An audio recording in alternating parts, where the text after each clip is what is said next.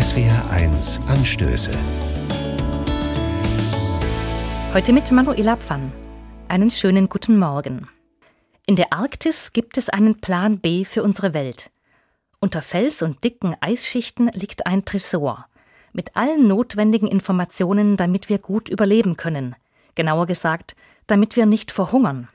Es ist der globale Saatgut-Tresor.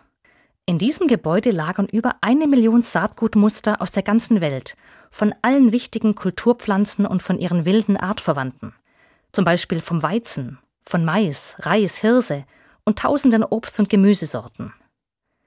Das Gebäude ist wie ein Stollen in den Berg hineingebaut. Nur der Eingang ist von außen zu sehen.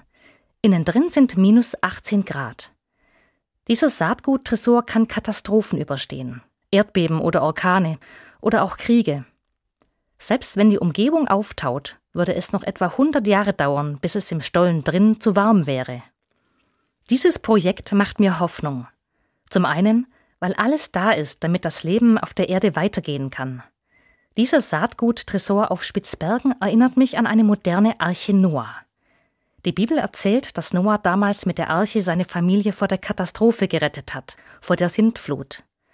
Auf das Schiff hatte er von jeder Tierart ein Paar mitgenommen, so hatte Gott es ihm angewiesen, denn das war die Voraussetzung für einen Neuanfang, diese Artenvielfalt. Und genau die brauchen wir heute wieder, weil wir bereits mittendrin sind in der Katastrophe. Drei Viertel aller Kulturpflanzensorten sind schon verloren gegangen. Künftige Generationen sind angewiesen auf die genetische Vielfalt, die da im Eis liegt.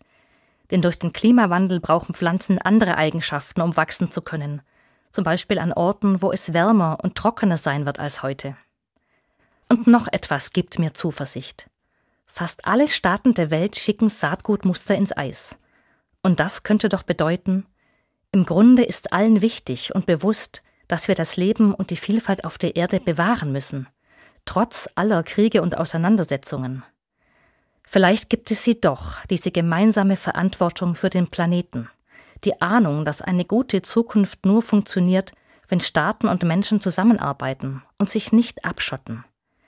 Diese gemeinsame Adresse im Eis, der Tresor auf Spitzbergen, der könnte ein Hoffnungsschimmer sein, ein Anfang.